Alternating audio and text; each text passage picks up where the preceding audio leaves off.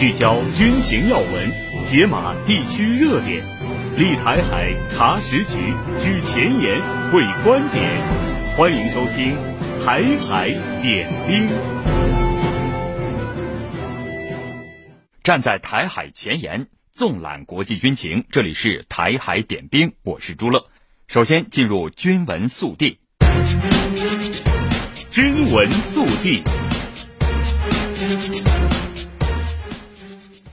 中央军委晋升上将军衔仪式二十五号在北京八一大楼举行，中央军委主席习近平出席晋衔仪式。当天上午十一时许，晋衔仪式在庄严的国歌声中开始。中央军委副主席张又侠宣读了中央军委主席习近平签署的晋升上将军衔命令。中央军委副主席何卫东主持晋衔仪式。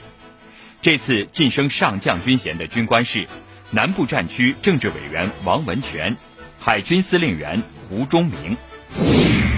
二十五号九时，我国在酒泉卫星发射中心使用快舟一号甲运载火箭，成功将天目一号气象星座十一至十四星发射升空，卫星顺利进入预定轨道，发射任务获得圆满成功。此次任务是快舟一号甲运载火箭的第二十三次飞行。以色列当地时间二十四号晚对加沙地带中部的麦加齐难民营发起空袭，造成至少七十人死亡，多人受伤。埃及提出新休战协议，目的是巴以全面停火。据巴勒斯坦电视台报道，麦加齐死亡的七十人中多为妇女和儿童。以军当晚还轰炸了加沙南部汉尤尼斯，导致二十二人死亡。以色列国防军回应说，正对麦加齐袭击事件展开核实调查。并声明将致力于减少对加沙平民的伤害。据以色列时报二十五号报道，以色列官员证实，埃及已提出一项新的休战协议，协议分为三个阶段，最终目的是巴以全面停火，并释放所有人质。巴勒斯坦伊斯兰抵抗运动哈马斯领导人伊斯梅尔哈尼亚在访问埃及结束之后，回到卡塔尔与哈马斯政治局就埃及提出的协议进行讨论。以色列时报称，以色列方面并没有断然拒绝这一提议，协议可能进入谈判。以色列总理内塔尼亚胡二十四号上午表示，随着以军伤亡人数不断上升，以色列正在为加沙战争付出非常沉重的代价。报道说，内塔尼亚胡在一份声明中说：“这是一个艰难的上午。”加沙的战斗刚刚经历了非常艰难的一天，战争正在带来非常沉重的代价，但我们别无选择，只能继续战斗，也犯下诸多暴行。他们指控称，以色列士兵在突袭医院时使用推土机亵渎了死去病人的尸体，让一条军犬攻击一名坐在轮椅上的男子，还向已经被审问过的医生开枪。由于缺乏基本的医疗条件和营养，一些老人和儿童在以色列驻军期间死亡。联合国人道主义事务协调厅在最新消息中表示，以色列军队二十三号从该医院撤出。据媒体报道，一辆以色列军用推土机摧毁了医院外一些境内流离失所者的帐篷，造成的伤亡人数暂无法确定。作为新一轮巴以冲突的溢出效应之一，红海和阿拉伯海的国际航运安全风险正在受到高度关注。当地时间二十三号。一艘与以色列有关联的商船在印度西海岸附近的阿拉伯海被一架无人机击中后爆炸起火，所幸未造成人员伤亡。美国将矛头对准了伊朗，称这艘船是被一架来自伊朗的单向攻击无人机击中的。此前，伊朗官员刚刚驳斥了美方关于其深度参与也门胡塞武装袭击红海船只计划的指控。据卡塔尔半岛电视台二十三号报道，伊朗副外长巴盖里说。胡塞武装根据自身决策和能力行动，美国和以色列等特定国家正在遭到地区反抗力量的抵制。伊朗伊斯兰革命卫队一名指挥官则警告说，如果美国及其盟友继续在加沙犯下罪行，地中海等水道可能会被关闭。军闻速递。好，接下来让我们一起来关注人民子弟兵抗震救灾与战区演训的相关情况。十二月十八号晚上，甘肃积石山县发生了六点二级地震，多省震感明显。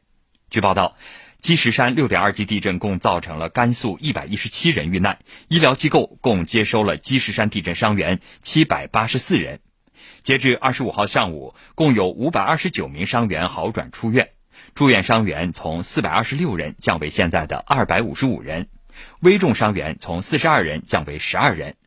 医疗救治工作取得明显进展。目前，积石山六点二级地震抗震救灾工作的重心已转向受灾群众安置和受伤群众救治。为保障受灾群众温暖过冬，连日来任务部队发挥战斗队、突击队、专业队的作用，在极难险重任务中当先锋、打头阵、挑重担，全力保障受灾群众生活，帮助他们尽快重建家园。预计二十七号将会完成全部一万两千间板房的建设任务。这里是位于林大高速的积石山服务区，这个服务区就已经变成了一个新的物资收发的这样的一个集散点。那么我们可以看到，我身后的这些板房呢，就是即将进入到受灾地区的板房。而在不远处呢，武警甘肃总队甘南支队的官兵正在对大量的物资进行分类。接到命令，正在积石山县刘集乡物资转运点执行任务的官兵紧急转移，不分昼夜展开车辆引导。物资卸载、分类储存等工作，为了提升运输和装卸的效率，官兵们根据物资的种类进行细致划分，并将人员分组，二十四小时轮流值守，确保物资准时到达、安全存放、快速转移。现在统一以后，把这个物资集散点放在积石山以后这个服务区，由线上统一调配，这样的话保证这个各乡镇按需以后清理，救灾过程中。就是根据各乡镇的实际情况按需分配。作为我们武警官兵，我们一直会坚守在这个点儿，确保全国各地的爱心物资能够精准的送到受灾群众的手中。连日来，来自社会各界的物资源源不断的运往地震灾区。在积石山县柳沟乡西部战区陆军某旅上百名官兵，每天将上百吨的生活和取暖物资进行卸载和转运，第一时间送到百姓手中。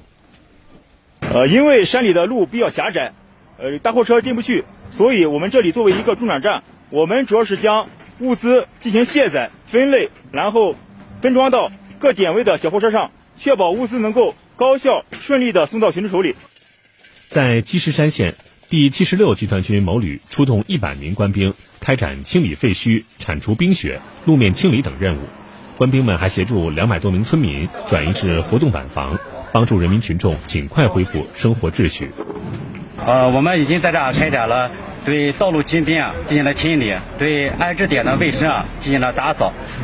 目前啊，陆续将受灾群众从帐篷转移至活动板房，尽快的恢复人民群众的生活秩序。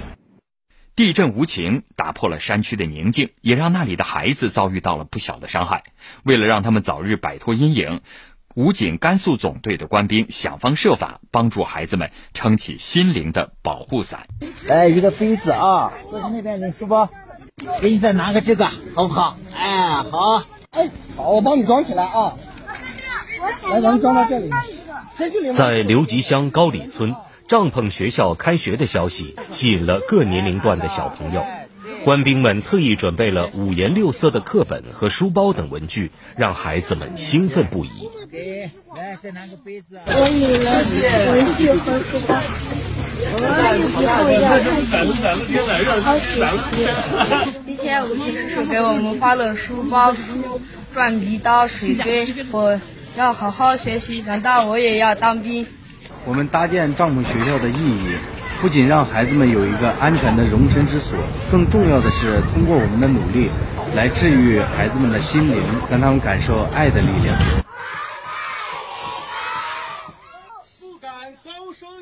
战士钟涛毕业于湖北民族学院汉语言文学专业，帐篷学校成立后，他就主动报名当起了孩子们的语文老师。从唐诗宋词到文学名著，只要有休息时间，钟涛就开始细致的备课。他也成为孩子们眼中无所不知的大朋友。目前啊我们帐篷学校共有四五十名学生，我们看到我们教室非常有限，所以我们采取轮换制，上午两节课，下午两节课。每节课我们给孩子们准备的内容都不一样，既能让他们感觉到非常新奇，非常有意思。同时又能让他们获取知识，开阔他们的视野。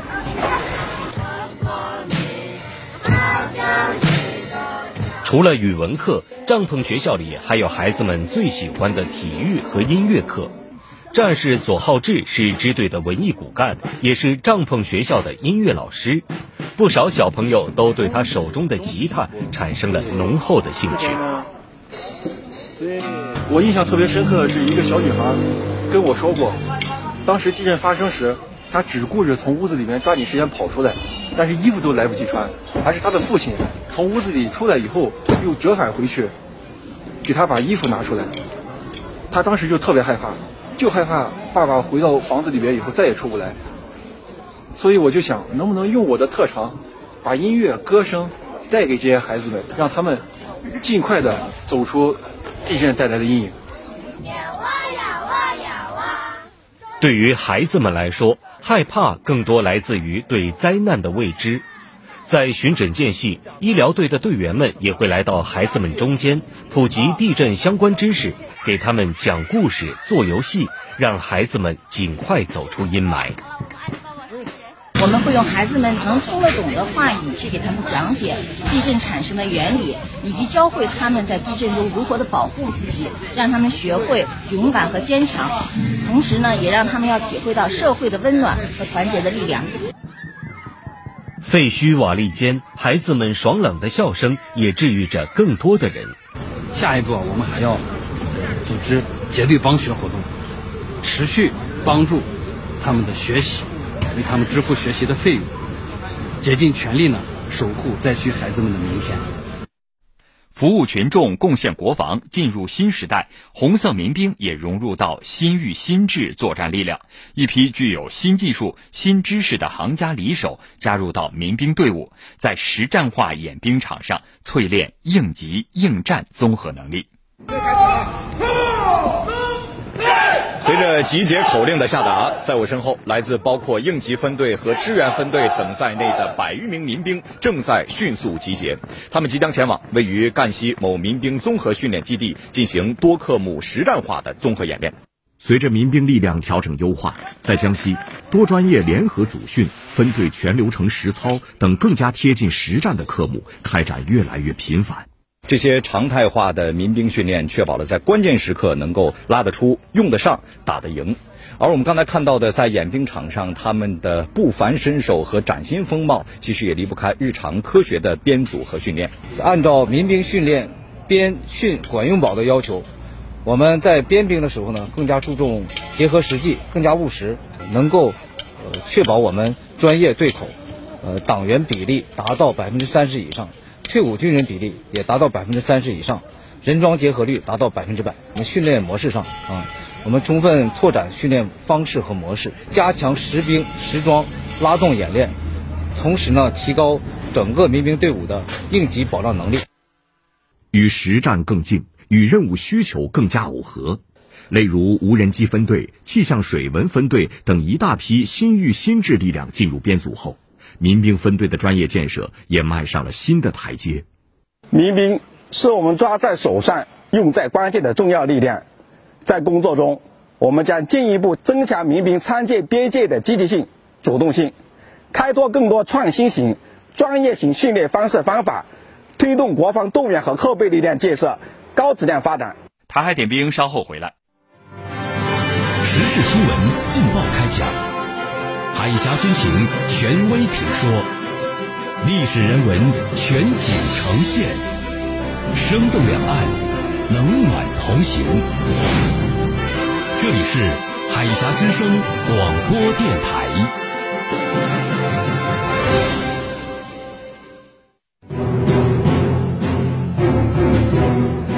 聚焦军情要闻，解码地区热点。立台海查实局，居前沿会观点，欢迎收听《台海点兵》。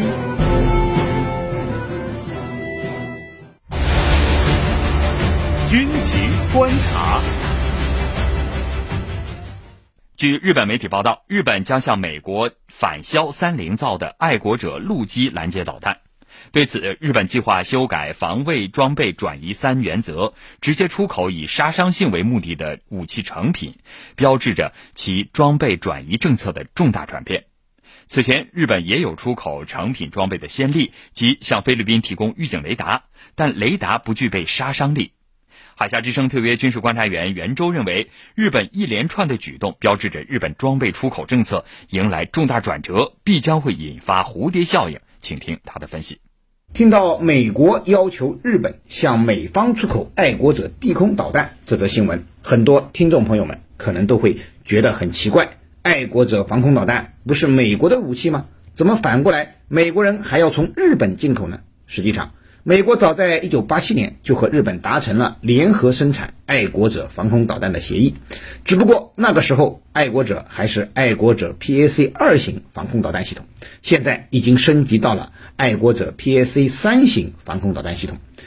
而且日本还对这一防空导弹进行了升级。日本现在生产的爱国者的型号是 PAC 三 MS 一，这是爱国者导弹家族的最新改进型。采用了性能更好的双脉冲固体火箭发动机，气动布局也进行了调整，拦截高度从二十千米增加到三十五千米，拦截距离大约增加百分之百，增至一百千米，具备更强的反弹道导弹和反巡航导弹的能力。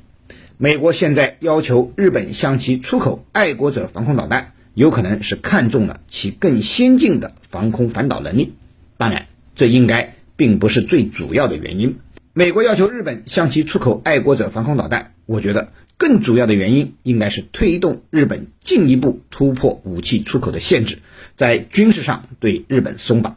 二战结束之后，为了限制日本的军事野心复活，美国给日本戴上了一个紧箍咒——和平宪法，使日本不仅失去了集体自卫权，也无法对外出口武器。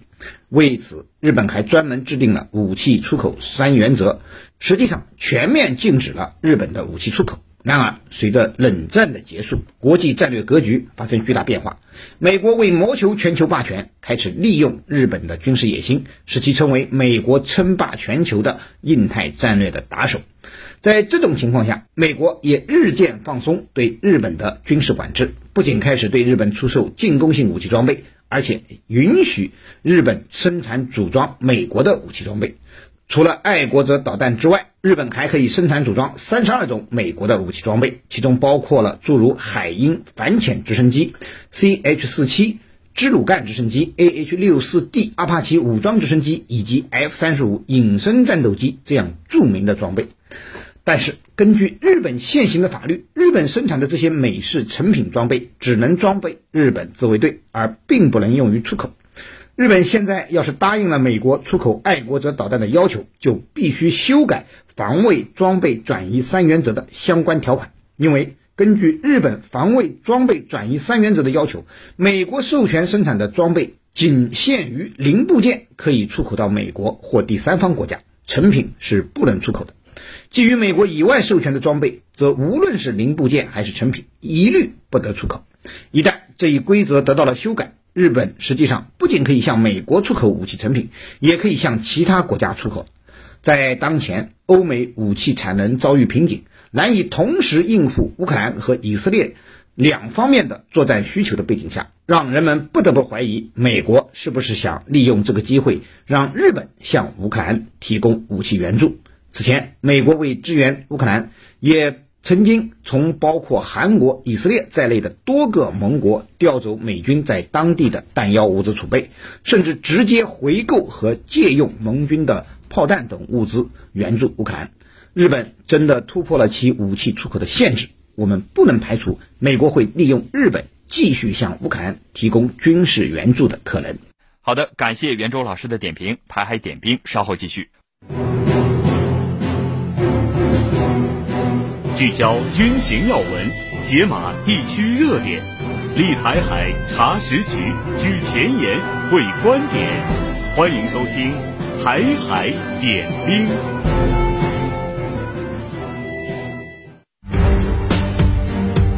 军评前沿，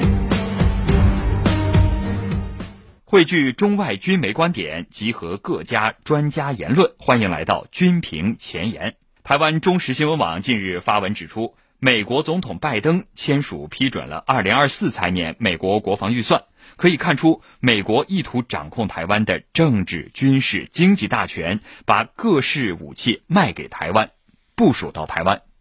显而易见，美国正在把台湾变成火药桶，最终遭殃的还是台湾的广大升斗小民。枢密院十号发表文章，二十国联盟，美国话音刚落就被打脸。文章援引美国动力网站二十三号的报告说，在所谓愿意加入红海护航联盟的二十多个国家中，只有一小部分能够提供护航舰艇或者其他主要资产。事实上，很多国家只是象征性的派遣了少数人员，比如澳大利亚就已经明确的表示拒绝出动军舰或巡逻机参加红海护航，只是计划将派驻当地的澳军人数从五人增加到了十六人，这还已经不错了。相比之下，荷兰、挪威和丹麦等国派来协助红海护航行动的人数，那真是两只手就能数得过来。美国媒体痛苦地发现，如果无法得到充足的盟友舰艇，单靠美国海军负责红海附近的护航行动，将是一个难以脱身的大麻烦。何况，一旦护航行动长期化，势必将大量消耗昂贵的防空导弹，这个就连美国海军也吃不消，更别说原本就缺钱的英国和希腊了。这么看来，被架在半空中的美国如今相当难受。美军及其摇摇欲坠的联盟，即使在曼德海峡这样相对狭窄的海域内，也无法保障其航运安全。红海护航舰队很有可能就此散伙。中央广播电视总台新闻客户端发表名为《接力护航，挺进深蓝：中国海军亚丁湾护航十五年，展现大国担当》的文章指出，二零零八年十二月二十六日。中国海军首批护航编队从三亚某军港鸣笛起航，赴亚丁湾索马里海域执行护航任务，开启了中国海军走向深蓝的崭新航程。十五年来，中国海军已经连续派出四十五批编队、一百五十余艘舰艇、三点五万余名官兵，完成了一千六百多批次护航任务，解救接护各类船舶近百艘。十五年来，中国海军护航编队先后执行叙化五海运护航、为马尔代夫紧急供水、马航失联客机搜救等非战争军事行动，圆满完成利比亚撤侨、也门撤侨、苏丹撤侨等紧急任务，用实际行动为构建人类命运共同体做出了重要贡献。值此十五周年纪念日之际，海军第四十五批护航编队自创歌曲《英勇护航进行曲》，向另一批护航将士致敬。台海点兵，稍后回来。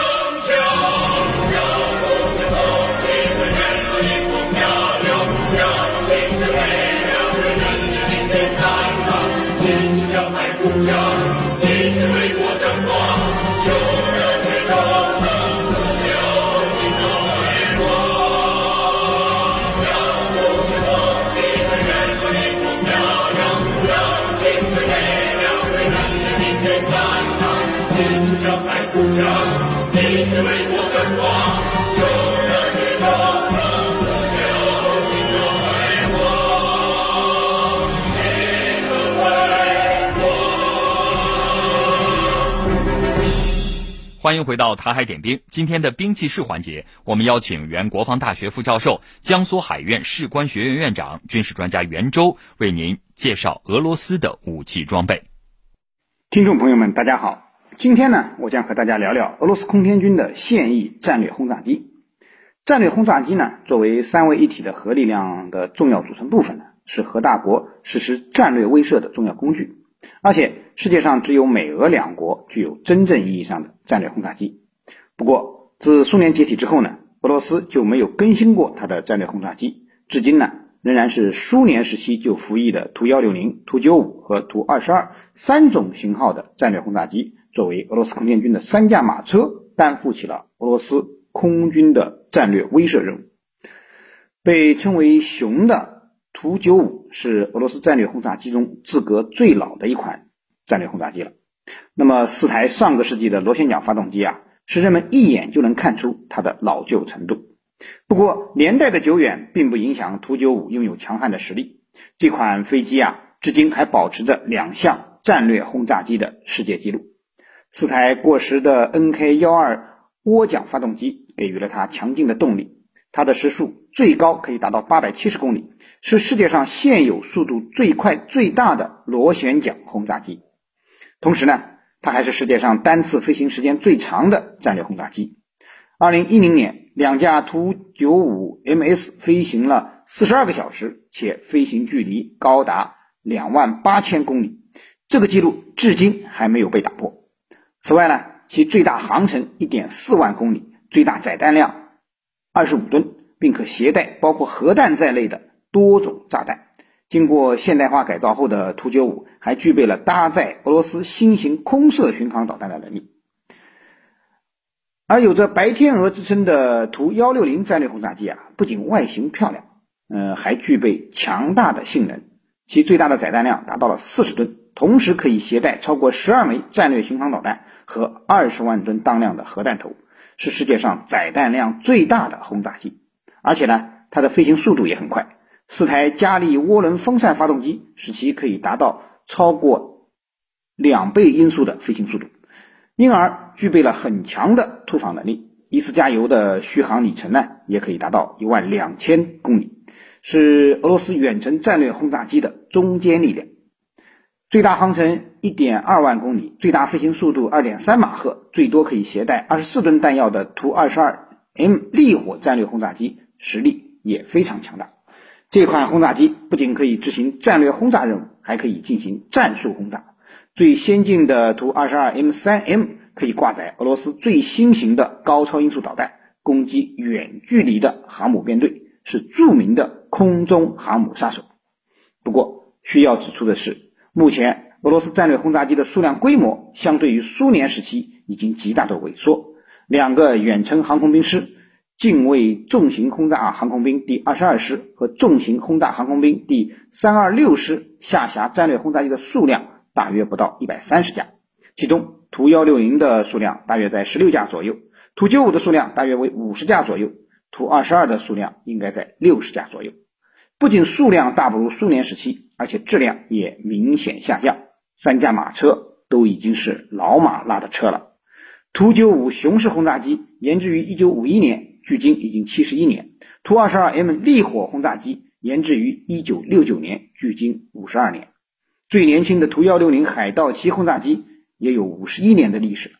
不过，虽然已经是老马了，但是这三款战略轰炸机能力并不弱，而且呢。俄罗斯对其进行了现代化的改造，依旧可以牢记福利，为俄罗斯的大国地位起到了重要的战略支撑作用。好的，以上就是今天台海点兵的全部内容。站在台海前沿，纵览国际军情，这里是台海点兵，我们明天再会。